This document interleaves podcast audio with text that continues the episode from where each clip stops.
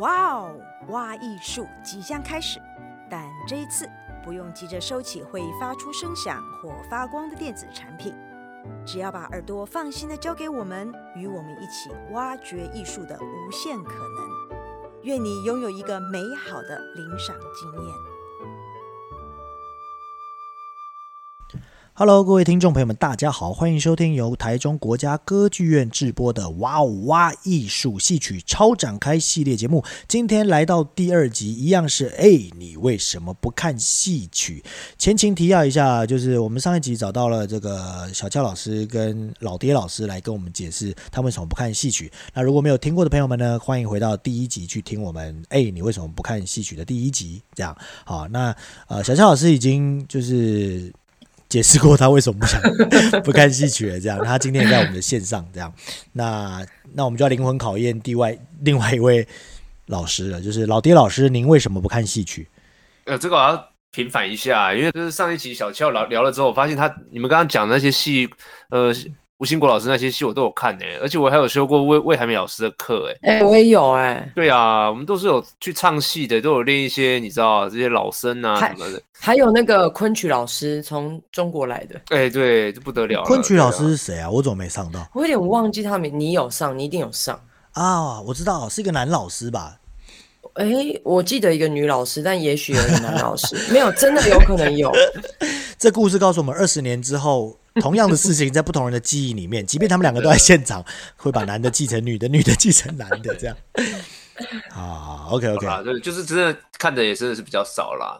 的确，以以看现代戏来说的话，大家不需要感到羞愧啊，就是没有看戏曲又没有关系，没有羞愧啊，没有羞愧。对啊，我就是不想看啊，怎样？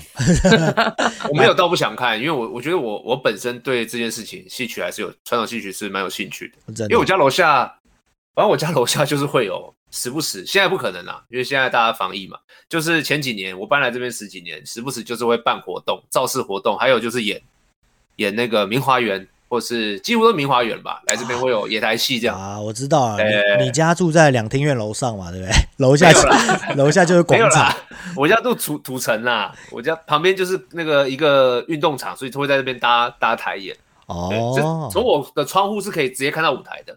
哎。那你那个位置不错啊，你可以，我跟你说，你下次就在明华园要做那个外台戏的时候，你就开放你家两张椅子，多少钱？会有人会去跟你买哦，去你家看。楼下的位置还是比较好了，上面有点太斜。楼上有冷气啊，提供冷气跟就是冷 饮。你会看到侧，很明显会看到侧台，会看到左左侧台里面的人在干嘛这样。左侧台，您指的是下场门吧？之类的，对。你不是上过魏老师的课吗？魏老师没有教你这个吗？有，一定有教，一定是我忘了啊。魏老师有教我们感激 哦，石玉琢的桥段对吧？对对对对对。那你说你看戏的困难是什么困难？上一集你不是说你有看不懂的困难吗？我说那是我说小时候啊，小时候，啊、然后就是一直很很，其实还蛮想理解的。嗯，第一个我觉得困难是语言上面会听不太懂在唱什么。哦，高级耶！您本身是哪里人？客家人。哦，您还哈嘎尼啊？嘿，哈嘎尼啊？那可是。中文是国国语是听得懂啊，可是那个唱法就会不理解是什么。然后那时候也不识字嘛，他有打字幕，你就会不懂，对啊。哦，原来是这样。那放了注音，你会比较懂吗？也其实也不会，对不对？他倒不是读音的问题，而是还是会 转台转台去看看卡通吧。那时候就没有卡通可以转哈。对啊，好，就浴火浴火凤凰。不要再泄露年龄了。我跟你说，我们的听众朋友们可能有一派是不对，我们的听众朋友们应该都不知道浴火凤凰是什么，你知道为什么吗？跟你讲，浴火凤凰真的很好看。你说比宝比宝草也不错，真的旺夫爱也是很好看。琼瑶老师，我跟你说看不懂，没有我们的听众一定没有的原因是什么？你知道吗？因为我们的听众年纪略大，就是他们已经很大，不到大到他们那个时候已经不看这个东西，要么就是很小，小到就是您在说些什么，我根本不知道这样。好，这个空白我 这个空白可以剪掉，没问题，没问题。这样不要，我要留着。好，就是你刚刚讲到的是老爹刚刚讲到语言上的问题，我觉得非常精确。所以我要讲一个故事。你知道我们小时候是京剧科，就是就是最早的时候是国剧科，后来改京剧科嘛。然后后来我们的老师就骗我们说，嗯，不对。我后来发现老师不是骗我们，因为等到。最近啊，这不小心又 不小心又攻击到别人的学校，哎，还是我不说出攻击，他们就觉得我没有在攻击他们，他们不会意识到，对不对？你先讲出来。好，就是我小时候都觉得老师们，呃，他们讲了一个方法，他就跟我说，他说京剧怎么会看不懂？一定是宣传的问题。我们就不懂啊，为什么京剧会一定看得懂？他说京剧一定看得懂，因为京剧讲的是国语啊，你怎么会看不懂嘞？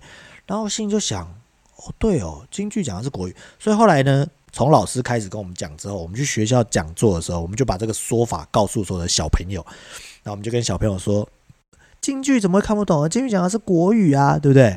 好，那后来过了很多年之后，我才发现老师说好像不对，因为京剧讲的并不是国语。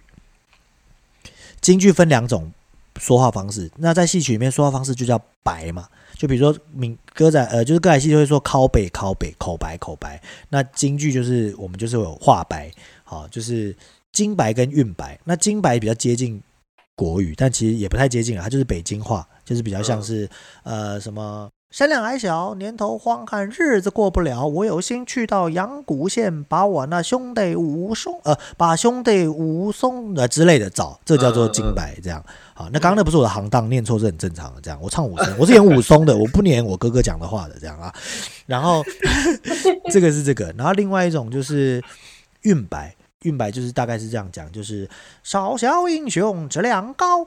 佩星戴月不辞劳，二过发配沙门岛，暗地保护早一遭。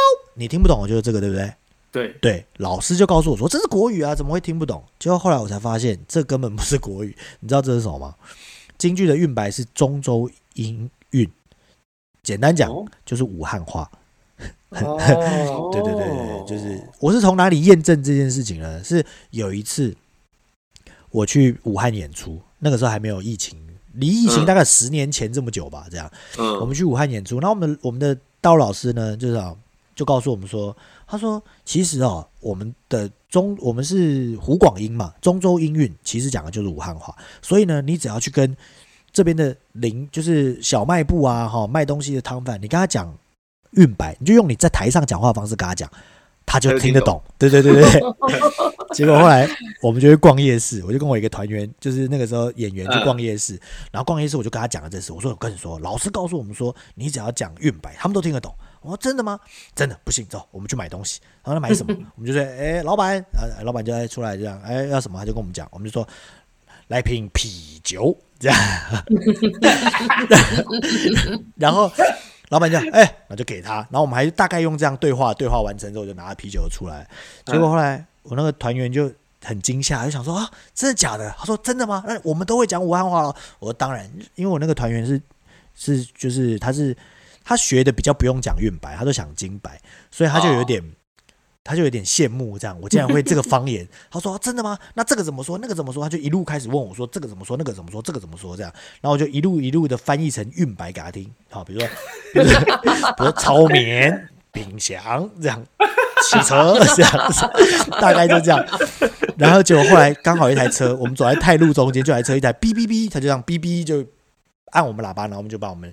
逼开了这样，然后因为他刚好在问每一个问题嘛，这个是什么，那个是什么，那个什么，他最后在车子按完 B B 的时候，他就问我说：“那 B B 怎么说？”我就跟他说：“B B。”他说：“真的？”我说：“没有，不是真的。”我已经回答到不知道要回答什么这样，这叫但。所以我在这件事情上，我印证了其实原来是讲粤语，他不是讲国语，所以你会听不懂是非常正常这样。那身为一个客家人，你。歌仔戏没有字幕你也看不懂，这也是很正常的事情，对吧？对啊，对啊。那现在哎，讲到可是我们台湾有客家戏曲啊，有啊。那讲到这个戏曲，不如我们来盘点一下知识量啊。台湾有多少？我们既然说不看戏曲嘛，对不对？那有多少？台湾有多少种类的戏曲？大家知道吗？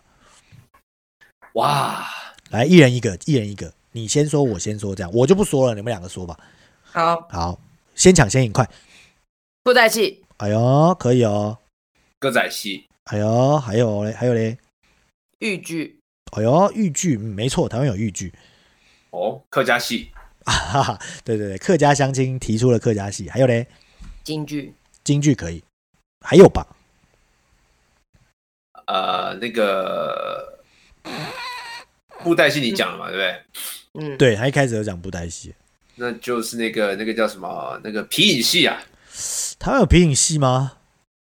呃，我不知道。哎、欸，台湾好像有，好像有，啊、好像有。景飞凤好像就是有皮影戏，我、嗯、我听过说过的一个团。哎、欸，皮影戏可以，还有嘞。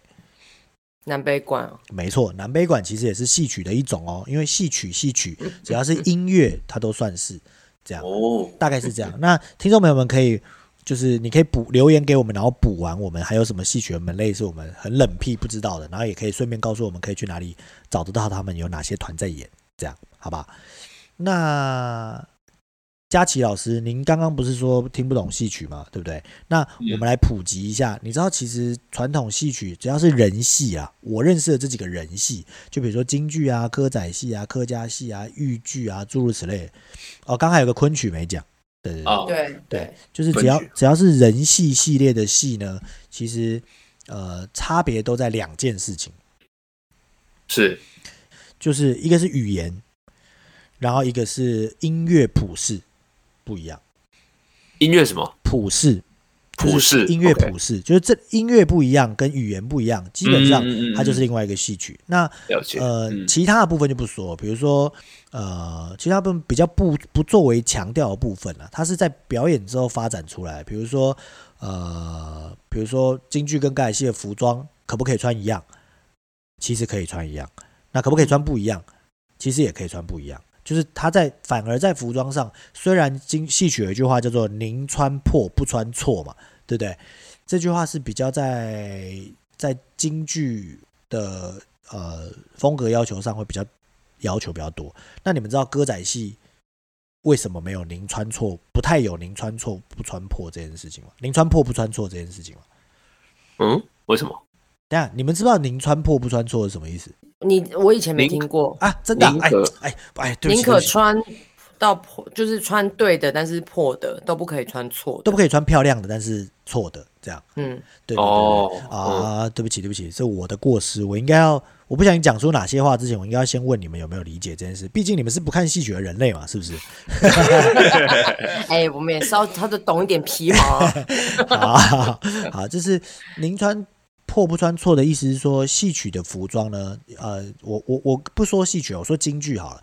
京剧的服装呢是有一定的规范的，就是你该穿王侯将相该穿王侯将相衣服，你就要穿王侯将相的衣服。那你该是呃绿林好汉，你就应该要穿绿林好汉的衣服，这样。那你该是破瓦寒窑，你就不能穿着金光闪闪这样。所以它的这个的根据其实就是根据我们的人物性格跟时空背景，我们一定要穿对的衣服，而不是穿好看或华丽的衣服。那这件事情其实跟现代戏剧的写实剧其实很像，对吧？我们的写实剧也是我们要考证、要考究。比如说我们演一个呃榆树下的欲望。这样，我们就必须要穿到美国西部开荒时期的那个时候衣服，我就不能穿个优衣库，然后等到演完之后牌子不剪再拿回去退嘛，对不对？哦，那是 Lara，对，我们就我们就我们就不能 别讲出来，我们就不能这样啊！这集播出去之后，人家只要一看统编是那个查一查没有，就发现是剧团，就不让你买了。这样，就是我们比较没有这个问题。那为什么我说是京剧呢？为什么歌仔？我刚刚问的问题是说，哎，那歌仔戏为什么比较没有这个？规定的原因是，我要一定要告诉大家一个厉害的知识点，就是大家可能都没有发现的知识点，就是因为歌仔戏，它还它对我来说，它不算传统戏曲，它是一个还在发展中的戏曲。哎、欸，自己做效果。哎、欸，对，那这边我就有一个疑问啊，所以它跟河洛戏是不是有关系？是不是河洛戏比较老吗？还是？河洛戏比较这个这个河洛系的部分我就没有什么研究了。但你说河洛是河洛歌子戏团吗？它是一个剧团的名字吧？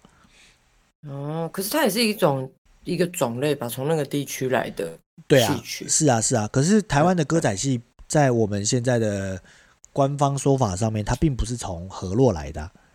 哎、欸，哎、欸，我们现在台湾的歌仔戏的源流是在宜兰的落地扫。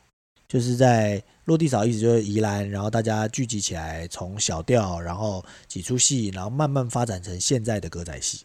那因为我们的歌仔戏还经历过呃呃日治日治时期，这样我都喜欢把这个日日本时期的讲得很模糊，这样。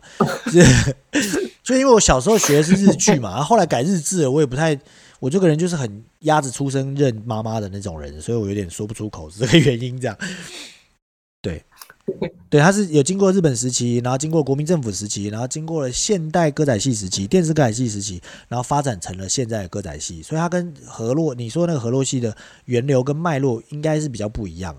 这样哦，了解了。对，那有作为一个观众，其实不太需要了解这部分。我啦，作为一个观众，这样。嗯、那像京剧啊、昆曲啊，它都已经变成非物质文化遗产了嘛，就是联合国教科文组织下面的非物质文化遗产。那也就是说，它就是。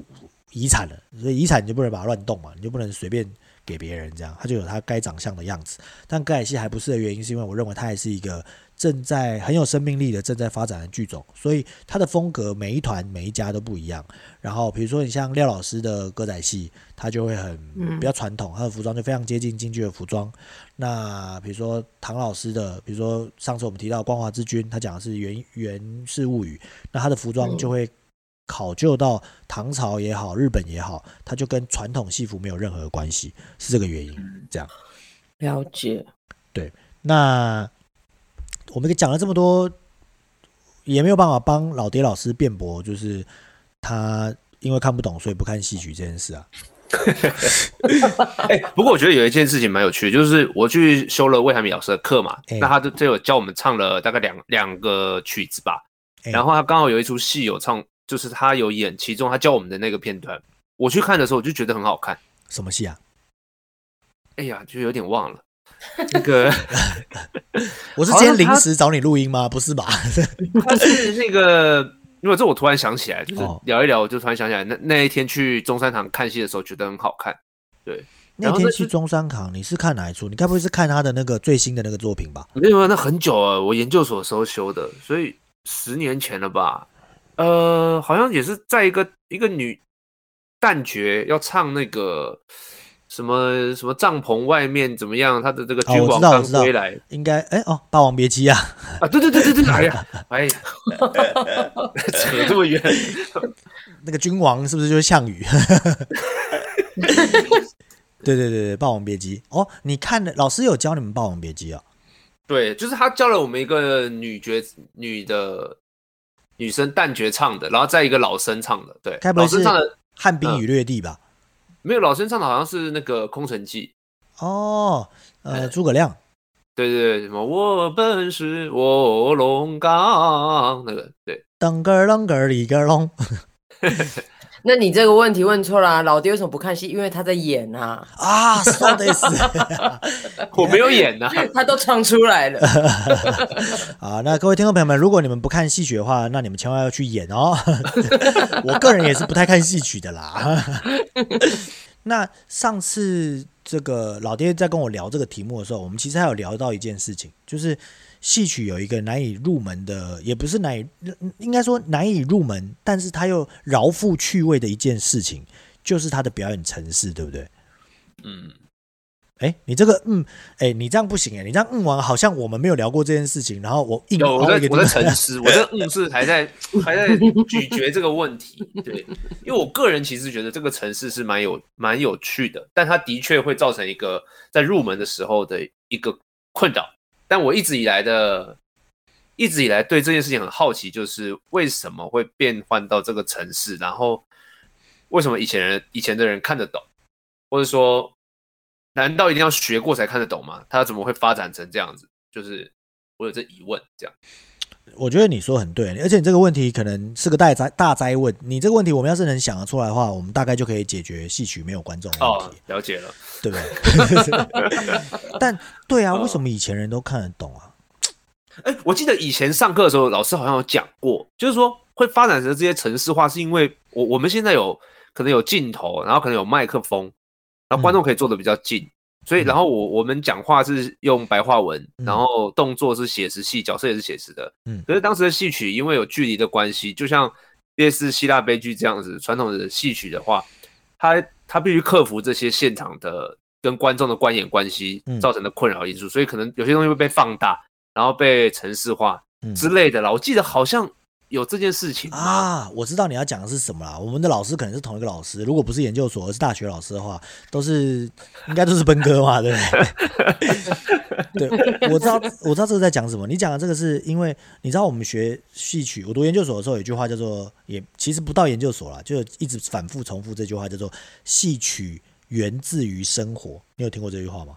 哇，这句真的没听过哎！我只听过戏剧源自于生活。天哪，好啊，那我想厨艺源自于生活 是怎样？什么都可以来，舞蹈源自于生活。没有，我觉得这句话都是有道理的，这些都是源自于生活。那那那，博豪，你解释一下这个源自于生活在戏曲的部分是吗？对啊，我我觉得你所有看不懂的部分，是因为戏曲源自于生活，而你看不懂他的生活原因，是因为我们的生活改变。而戏曲没改，我觉得对，是是这样子没错。就比如说，魏老师一定有教你开门关门的动作。对对对对对。我们开门关门的动作就是双手，听众朋友们可以先想象一下，就是双手按往前推，啊，就是不要不要往前推的这个动作。然后第二只手右手呢，假装从横拉一个拉杆，就是其实我们开的门是以时候古时候那种有栓带栓的门。嗯。那现在又没有带酸的门，所以小朋友，比如说我女儿要去看，她就完全看不懂，她不知道她在干嘛。就她在空，她又是虚拟的，她在空中摸了一下，然后她就走，跨了个门槛就出去。现在她的家连门槛都没有嘞，是吧？对了，谁家有门槛？所以还有骑马，还有骑马，对啊，就是包括你看哦，以前的戏曲演员一定都骑过马，哎，对吧？所以他骑起马来，他那个神韵跟风采跟我们。二手的模仿是完全没有办法想一样的哦，了解，对不对？嗯、那那我们也不骑马，那还有什么戏曲？还有什么戏曲？还有很多类似这类的事情，比如说我看过一个戏叫《巨大纲》，嗯，哦，那你看这名字本身也很不接地气，就算了，还反正就是它叫巨大纲。那巨大纲是巨纲是什么意思？你知道吗？巨就是句子的句，那纲是那个水缸，司马。光打破水缸的那个缸哦，那你们然后啊不对不对，sorry，我更正一下，巨缸的巨不是句子的句，但他后来音译翻译叫句子的那个戏名叫巨大缸，但他的名字那个字应该不叫巨，应该叫菊，就是我我也不知道那个字怎么写啦，暂时想不起来。那你们知道菊缸这个行为是什么吗？是什么？就是我们现在人缸破了，是不是就是丢掉就算了？对。他们以前有一种活动叫做菊菊缸、巨缸，然后那个那种匠人叫咕噜匠，就是他有办法把破掉的水缸粘起来，或者是把它再再用什么技术让它补回去，让那个水缸还可以再用。嗯，然后在那整出戏里面就有跟菊缸有关、巨缸有关的这个虚拟动作，然后还有一些声音的模仿，就比如说这种的，然后包括老爹看到的那种，老爹说魏老师不是有教你石玉琢吗？教你做针线活的那个虚拟的表演，嗯、对不对？对对。现在如果家里的妈妈没有针线的这个部分的话，你的小朋友也不会知道那个在舞台上看到虚拟的缝衣服是在干什么。是是是，对。所以我觉得你这样讲就就可以印证我那时候为什么会去看的时候觉得特别好看，是因为我都了解了。对，老师上课讲过了，我就说哦，因为做成这样，就开始欣赏这个美感，动作的美感，声音的好听，老师的表演这样。对耶，那你就像小俏老师上一集说的，啊，小俏老师上一集说不是说说门外汉，就是我是个门外汉这样。嗯、那其实我从小演戏曲到现在，我一直遇到问题，其实也就是我很怕人家觉得我看不懂，但我都会觉得我看得懂。但其实这个跟创作的人也有关系，就是创作的人们他会本能的觉得这你应该看得懂。嗯，懂了。哎、欸，其实这个这个。转转回来讲，现在我们当代戏剧也是会遇到这样的问题啊，就是常常导演的手法或是表演的手法，其实对很多人来说，他们是觉得会看不懂啊。对，对不对？对，大家回想一下，我们我们的身旁的朋友，他们常常会说：“哎，哎，那刚刚那什么意思啊？”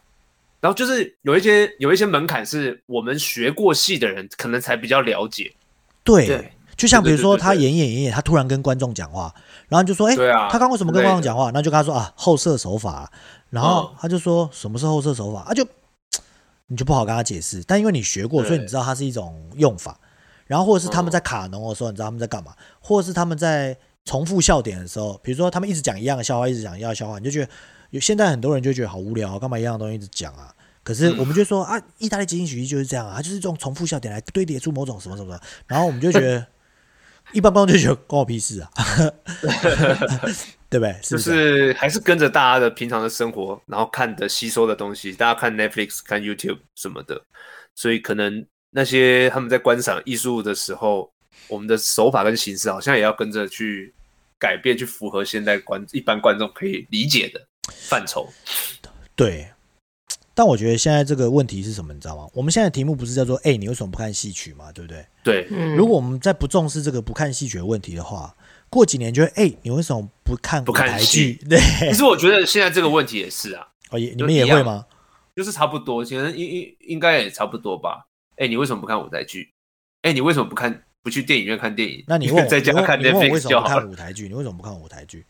你说我吗？你问我，问我，问我。哦，哎哎哎，你为什么不看舞台剧？因为你们没有演啊。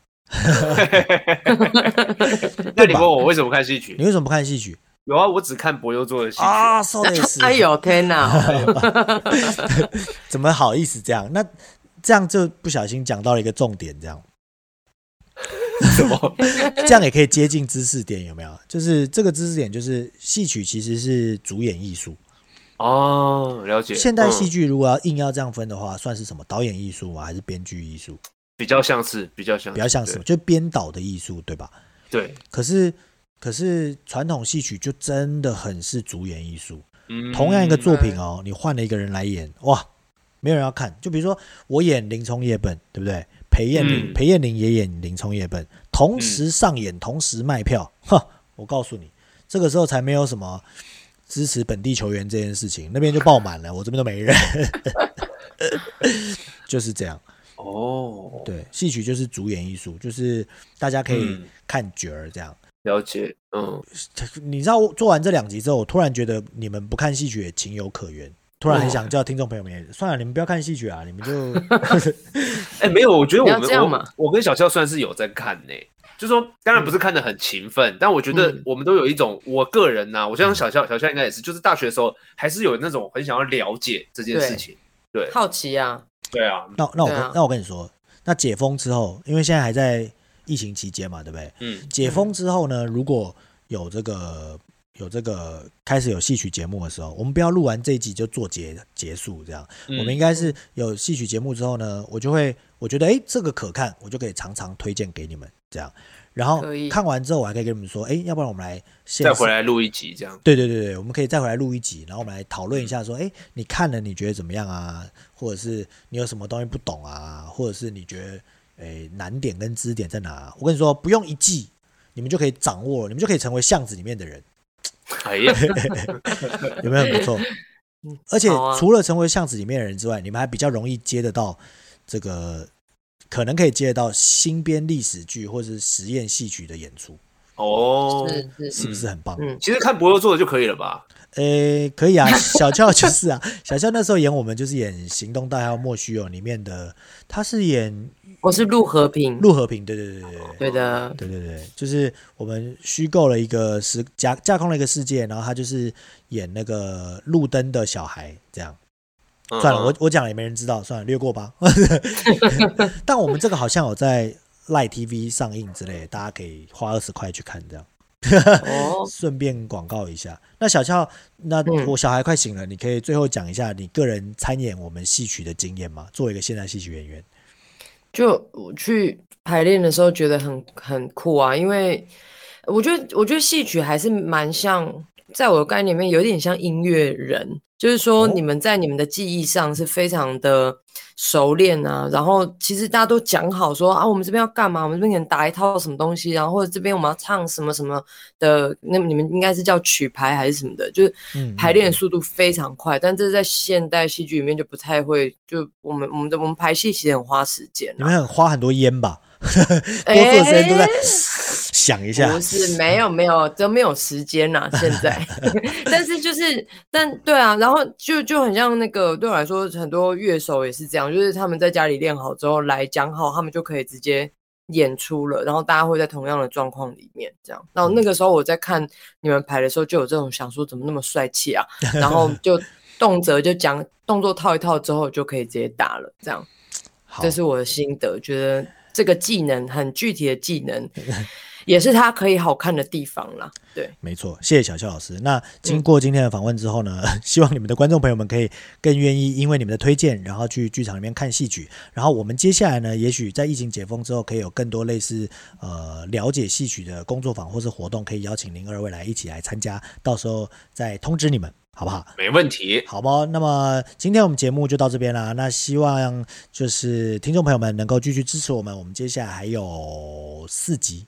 对吧？戏曲超展开，还有总共六集，还有四集的节目，也希望大家多多支持喽。我们下个礼拜再见，谢谢老爹跟小俏，拜拜，谢谢。拜拜。